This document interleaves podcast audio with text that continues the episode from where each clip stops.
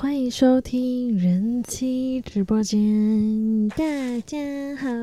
好，其实我这一集已经录了第二次，因为我觉得我可能上班的关系，好像身心有点疲惫，所以我刚刚录了，已经录了三十分钟，但是我自己听觉得好，就是很不顺，所以我又重新的录了，然后又再把重点列出来，所以我希望我应该不能再录，我还没洗澡呢。好了，要是这一集大家还是觉得听起来怪怪的，就先体谅我一下哦。丑话先说在前面哈，怕浪费你时间。好了，我也不会，希望可以在最好二十分钟以内就把这一集讲完。那我们这一集是要讲那个约炮跟那个一夜情的一些风险的存在哈。那我们现在先直接讲约炮这个东西。我觉得约炮跟一夜情最最它的优点比较大的优点是你其实可以透过聊天去认识对方。那因为我们不要就只讲约炮嘛，因为毕竟约炮大部分现在是以聊天，呃呃，这叫什么交友软体？对，我们用交友软体去可能约炮，但也有人下载交友软体，并不是想要约炮，而是找一个比较稳定的关系。那我个人是觉得，要是你没有要约炮的话，我建议不要一刚开始觉得聊得来的前几天或者是一个月而已，然后就觉得好像遇到对的人，就一定要出来见面。我觉得不妨可以把那个时间往后拉长一点。我觉得甜蜜期三个月好了。三个月密集的聊天，聊了超过三个月之后，还很能聊，聊到他祖先，对，不是祖先了，就是聊到他，就是你很很要怎么，你们已经聊到对方生活中了，可能你已经很规律的知道他平常几点起来，他休假都在做什么，你们已经聊到认识这个人的感觉，而且认识了三个月之后，还想再跟认识他，再出来见面，我觉得会比较不容易踩雷。而且我觉得这也适用在约炮。你要是真的不想踩雷，你要是希望你是很熟悉这个人的状况下来跟他做爱的话，我说的这三个月不见得你们一定要是有谈恋爱哦，而是你熟悉这个人，maybe 他的个性，maybe 他的性癖，maybe 他渴望在床上想要的东西，你们都已经透过一段时间去了解，再去做这件事情，相对来说会比较安全一点点。对，所以我觉得约约约炮的这个部分其实算是好好好的啦，好处。那另外一个是，呃，它的坏处是一夜情比较不会遇到，是它的晕船几率比较高。就像我们刚刚讲的，我们可能会花比较长的时间去跟这个人聊天，然后已经渗透他的生活当中。那其实我觉得难人人呐，难免就是会。你知道吗？平常没有人陪，然后就固定这个时间都是你跟我聊天啊，或者是我只有你分享心事等等，就很容易晕晕的感觉。对，所以它的缺点就是晕船几率会一定会比较高，因为一夜情比较不会有晕船的问题，是因为一夜就是可能是那一个夜夜晚，然后我们两个感觉对，然后就来做一下吧。通常结束就是拜拜，不太会有人在。可能在联络资讯，好，除非两个可能也都很爽，然后，嗯，有想要再更更继续再个第二页、第三页等等。我自己因为没有一夜情的经验，所以我我其实没有办法去很笃定说一夜情的人都怎么做，因为我没有遇过。但我在电影很少看到一夜情人后续还会再进展。好啦 m a y b e 有了，你们就自己看着办。好，然后另外一个是被纠缠的几率也比较高。因为你在网络交友的话，正常人可能都会交换一些联络方式啊，呃，赖啊，或者是微信啊等等。然后，要是你又是开自己的车去接送这女孩子的话，她 maybe 连你的车号都记得，啊，这个车就找得到你这个人啊。所以我觉得，要是遇到那种纠缠不清的，其实也还蛮麻烦的。这点是我觉得这约炮的这个。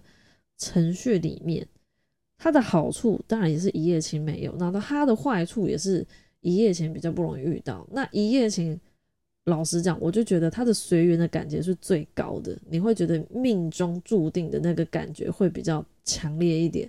但是它风险相对来说，因为很刺激嘛，我觉得它比交友软体还要更加刺激，是因为你在约炮或者是你在交友软体要见一个网友的时候，都是我们已经约好例如我跟谁谁谁约好五月二十六号晚上几点要在哪里吃饭，maybe 我们先决定吃个饭，或者 maybe 我们直接先约在哪里，然后就去开房间，这些都是我们已经有。计划性的要跟某一个异性出来做什么事情，大家心里有底。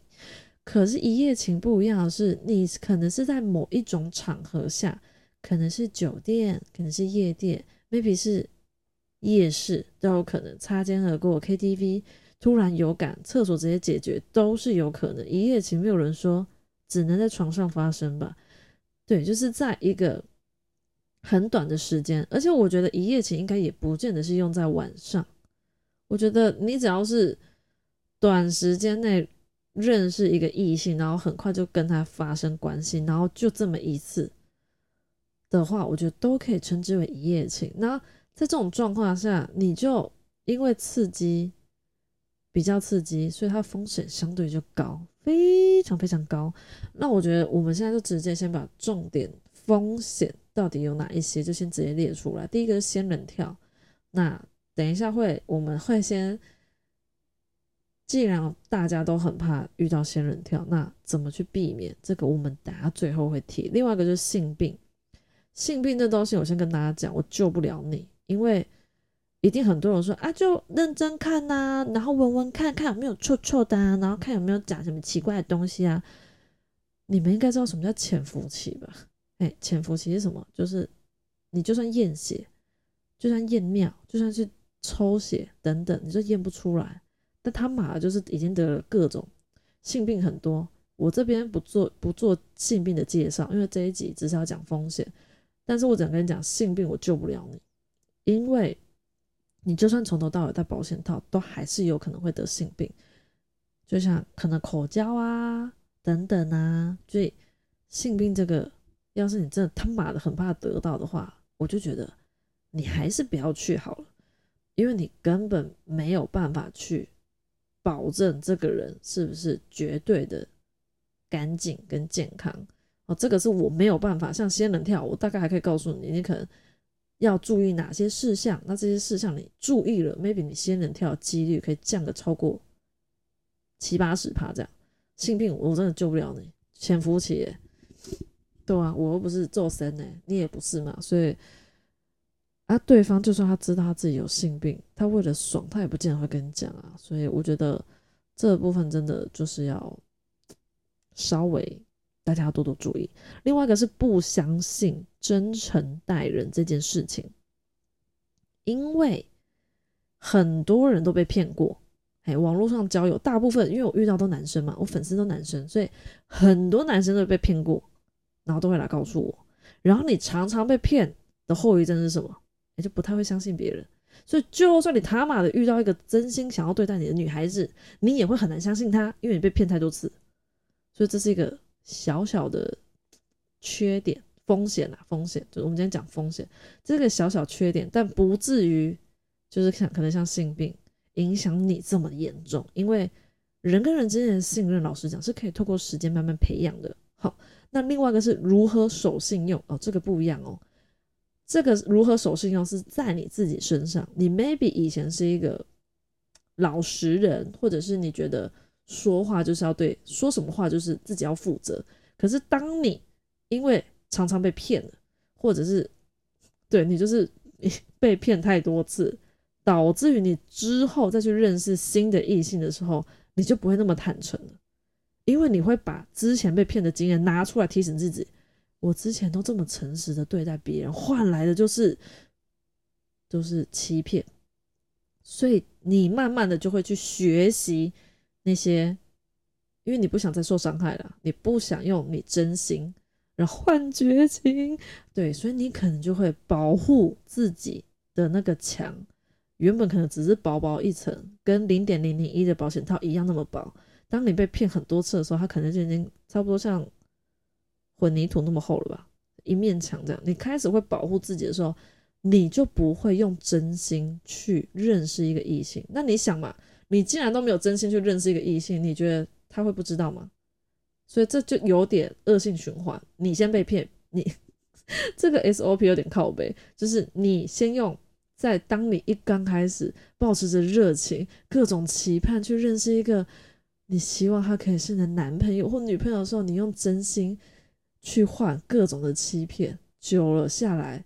你就会成为那个也去骗骗，也不能说骗别人，就是我们先不要讲骗，应该说你没有办法这么快的掏心掏肺，你的防护层会做的比较厚。可是你知道网络世界的人实在是非常多，不是每一个人都这么有耐心，想要花非常多的时间去把你那那道墙，你知道吗？就是把那道墙挖开，然后进入你的心里面。像我现在终于有工作，我其实可以很明白，你有一份正直的工作，然后或者是你还有家庭要兼顾等等，其实认识异性这个东西真的非常非常的没那么重要。所以要是一个人真的花了很比较多的时间，或者他会在每天什么时间固定时间陪你的话，基本上这已经我觉得时间就是金钱。虽然他不能真的换做多少钱，可是我觉得一个人愿意花多少时间在你身上，就代表他其实有多在乎你。因为你想嘛，他这个时间跟你聊天的话，他应该不可能再跟另外一个人视讯吧？哎，也是有可能的吼，很难说对方不出声音的话。但反正手机可能很多只，我不知道啊。但我觉得以成年人，然后要是再加上一点经济压力的情况下，我觉得认识异性这个东西，真的只是一个。生活的小情趣而已，它不会是非常重要的，所以我觉得你自己可能就会慢慢也没有办法对异性就是有守信用这个行为，它是有有点恶性循环这样。那另外一个就是影响正常生活，可以举个例，就例如。你可能在网络上交友，认识了个女生，觉得聊得还蛮来的。maybe 你没有跟她打炮，就只是觉得，哎，认识个异性也不错啊，纯友谊。以前他妈的，现在他妈的，以前我没有在相信纯友谊啊。但这，呃，这阵子在直播间认识了这么多人，我觉得纯友谊加加减减可以存在。在见面之前，我就觉得都可以；见面之后，我觉得有点难。好啦。理想正正常生活就有点是，你可你们两个一刚开始可能就保持着，我们只是要单纯的陪伴彼此啊，然后因为我们聊得很来，所以我们愿意花时间在对方身上。可是只要其中一个人 maybe 他晕船了，晕船之后，另外一个人要是没有跟着晕的话，那他可能会觉得，哎，我们的关系差不多要告一个告一个段落喽，因为我不希望我不希望我们的关系让你受到伤害，那我可能就会。呃，慢慢的跟你渐行渐远，然后最后就是没有交流。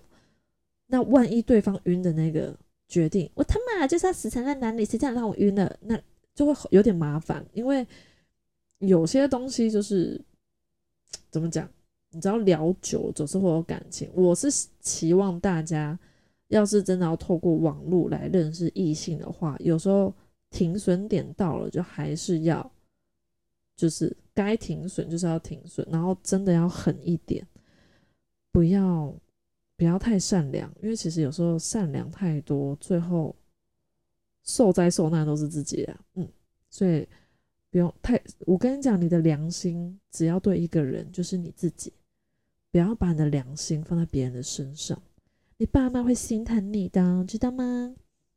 另外一个风险，嗯，约炮跟一夜情都有相同的风险，也就是。你根本完全无从去判断对方在跟你发生性行为的这个期间，例如他今天跟你做爱，你怎么知道他昨天有没有跟别人做？而且他在跟别人做的时候有没有戴套？他嘴巴讲有戴有戴啊，你怎么知道有戴？你又不正，你又没有，你知道吗？你又不是他头头上里面的，呃，头上里面会有什么？那什么头皮屑吗？头皮屑好像。不是生物哦，没生命。总之就是你也不知道肚子里的蛔虫，你有没有在他身上装监视器等等，这些话都是他说的，很难相信，你也很难去去做一个判断。所以这东西都是风险，而且这会影响到，就像我刚刚说的性病这个东西，因为你知道吗？就算你保险套从头戴到尾，还是有可能会得的哦。好，所以呃，这个就跟有点牵扯，因为 maybe 他原本没事，可是他可能跟另外一个人做爱之后再跟你做的话，你就有可能会被传染到，然后大家都在潜伏期，然后自己都自以为自己很健康，到那边乱来。好啦，我觉得这个东西其实风险真的非常高，而且是你没有办法去预测，跟你没办法去防范的，所以我觉得大家还是有时候多做一点思考，然后再去想一下，或者是多认识这个人之后再去做这个行为，才不要像很多网络上一些很衰小的人呐，就一夜情啊，或者是打个炮啊，然后就遗憾终生，好不好？那我们现在再来讲仙人跳该怎么避免。来，第一个就先确认对方是否未婚跟成年，这很重要，因为你可能会被告，很很很很难看。不管你是已婚还未婚，被因为这种事情被告，就我我是觉得还蛮好笑的。要是你被告的话，拜托跟我讲，让我笑一下。第二个就是千万不要炫耀你的地位，然后财不要露白，就不要那么炫耀你开多好的车子，因为通常真的想要骗人的女生，她当然希望。你越有钱，我当然就会越骗越多啊。所以男生还是头要塔车拍拍就好了。那些 就是你自己真的开什么车，真的不要拿出来炫耀。你不要觉得，不要以为有钱男生智商那么高。其实有时候有钱男生可能生活周遭没有所谓的真爱等等，反而还蛮容易被骗。另外一个就是保护自己，露鸟不露脸，露脸不露鸟。好，这个我觉得很基本。之前在直播间都有。跟大家分享。另外一个是安全检查手机。我个人是觉得，要是你跟一个人决定要开房间的话，我觉得这一点是比较不会让觉得对方你有点靠背。就是我觉得可以做一个提议，就是我们手机都可能都留在车子上，都不要带下车，因为以防偷拍嘛，或者是以防偷录音等等啊。前提就是你跟他要做一样的事情，不是你自己带手机进去，然后叫对方不要带，不行。一视同仁，这样子的话，有时候我觉得提出这个要求，你提出来告知这个女生的话，因为女生真的要是要找人来或什么，她一定得随身携带手机。那要是你们已经到到就是开房间的地方，你就让他也不要用手机，你要跟他说，我们两个人把手机可能放在车上，或者不要随身携带，是保护彼此这一点，我觉得女生基本上应该都可以接受。除非他想跟你拍 A 片，好吧，另当别论。要是你想被拍的话，那就去吧。另外一个就是跟安检查手机的有点像，就是你要主导约会的时间跟地点，就是你不要把约会时间跟地点让女生去主导，因为仙人跳就代表他一定有同伙的，不管是男生女生，所以他必须要，要是时间给他定的话，那你就是等死的一只羊，等着被他宰。所以我觉得时间的地点跟。约会时间跟地点最好是你定，然后至于女生会问我不知道诶，因为老实讲，女生要是不知道的话，感觉相对安全一点。其实你可以老实跟对方说，我怕被你骗，所以我觉得我可以当天再告，就是你当天可能上了我的车之后，然后因为你知道吗，约炮这件事情，就算没有感情，但还是要一定的信任程度。对，所以有时候是一个 e m o j 啊，你你希望他相信你，那他要是真的没有想要骗你的话，他一定也希望你相信他。所以我觉得这个部分就是要先还没见面之前就要先告告知对方你的担忧是什么，那你希望怎么做？那对方真的都 OK 都同意的话，相信他没有真的想要从你身上得到什么其他的，因为他要是有一点点行为是。你刚刚提出来这些建议，他都没办法配合的话，那代表他就是不正常啊，因为他就是得骗你呀，所以他没办法按照你的这些 SOP 保护自己的 SOP，所以我觉得提出这些在见面之前这些防护措施直接提出来，不要觉得尴尬，拜托，等到你被骗，等到你被告，那才尴尬。那如何确认未婚这一点，我真的觉得可以怎么说？看戒指不准，戒指可以拔掉。身份证呢？配偶栏，我是不知道诶，这种东西真的好像也有点尴尬哈。好啦，大家就是好自为之啊，希望你们运气都很好。那另外一个最后一点，最后一点就是要是个女生真的要骗你的话，她一定会很急着想要跟你出来见面，因为她她多骗一个是一个啊，她不会让你约她约很久，所以很急着跟你，啊，你什么时候有空啊？我今天晚上有空啊？你觉得靠，这女生不用我约，主动来约我，这真的有问题的居多。嗯，因为我我很多女生其实比较想要会保，想要愿意保护自己的，其实才是。比较正常，他那种很主动、很主动，感觉好像那我下面很痒什么之类，我真的觉得就是一定有问题。你们想嘛，就是天下没有白色午餐呐。对，这句话谨记在心。他很主动约你就一定，大部分可能就是有问题。所以我觉得男生就也不要因为下面痒，你就手左手右手随便找只手弄弄啊，不要完完全全被老二控制，好吗？拜托。好，大概是这样。我真的觉得整理完之后，好快结束，好，非常好。啊，录这一集最主要原因是因为我觉得我分享过太多可能约炮啊，跟一些关于性方面的那种，呃，好的好的地好的好的好的好处吧，就做爱有多好啊，然后什么什么等等。可是我觉得，我觉得风险都还是大家必须要去知道的，然后。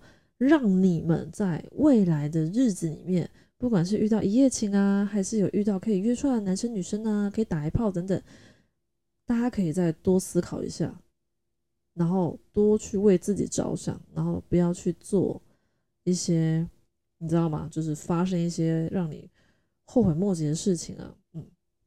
希望大家可以都遇到善良的人，就跟你们一样善良啊。对。我希望我听众都很善良，然后我觉得我有个小小要求，虽然我觉得讲了可能也没人理我，但就是因为我最近有听别人的节目啊，什么节目就不跟你们讲，然后我就发现有些人的节目的内容，就可能节目前面啊或节目最后面会讲一些留言，那个留言可能是 podcast 或是我不知道另外一个平台有没有，但就是。要是你是苹果手机，然后你是下载 Podcast 在听我的节目的人，希望你可以在我的那个平台下，他好像可以留言，对不对？就是留言的想法啊，或者什么你的故事等等。不然就是你们也可以可以透过 IG 跟我分享一些你们的嗯生活中的点点滴滴，因为我觉得要是把我听众的一些小故事，然后放在我的节目里面，应该也会蛮有趣的。然后是没有人鸟我的话，没关系，那我就去剧院找，我去剧院找故事来讲给你们听，好不好？好啦，那我们这一集就到这边，谢谢大家收听哦。嗯嘛，为什么这一集有亲亲？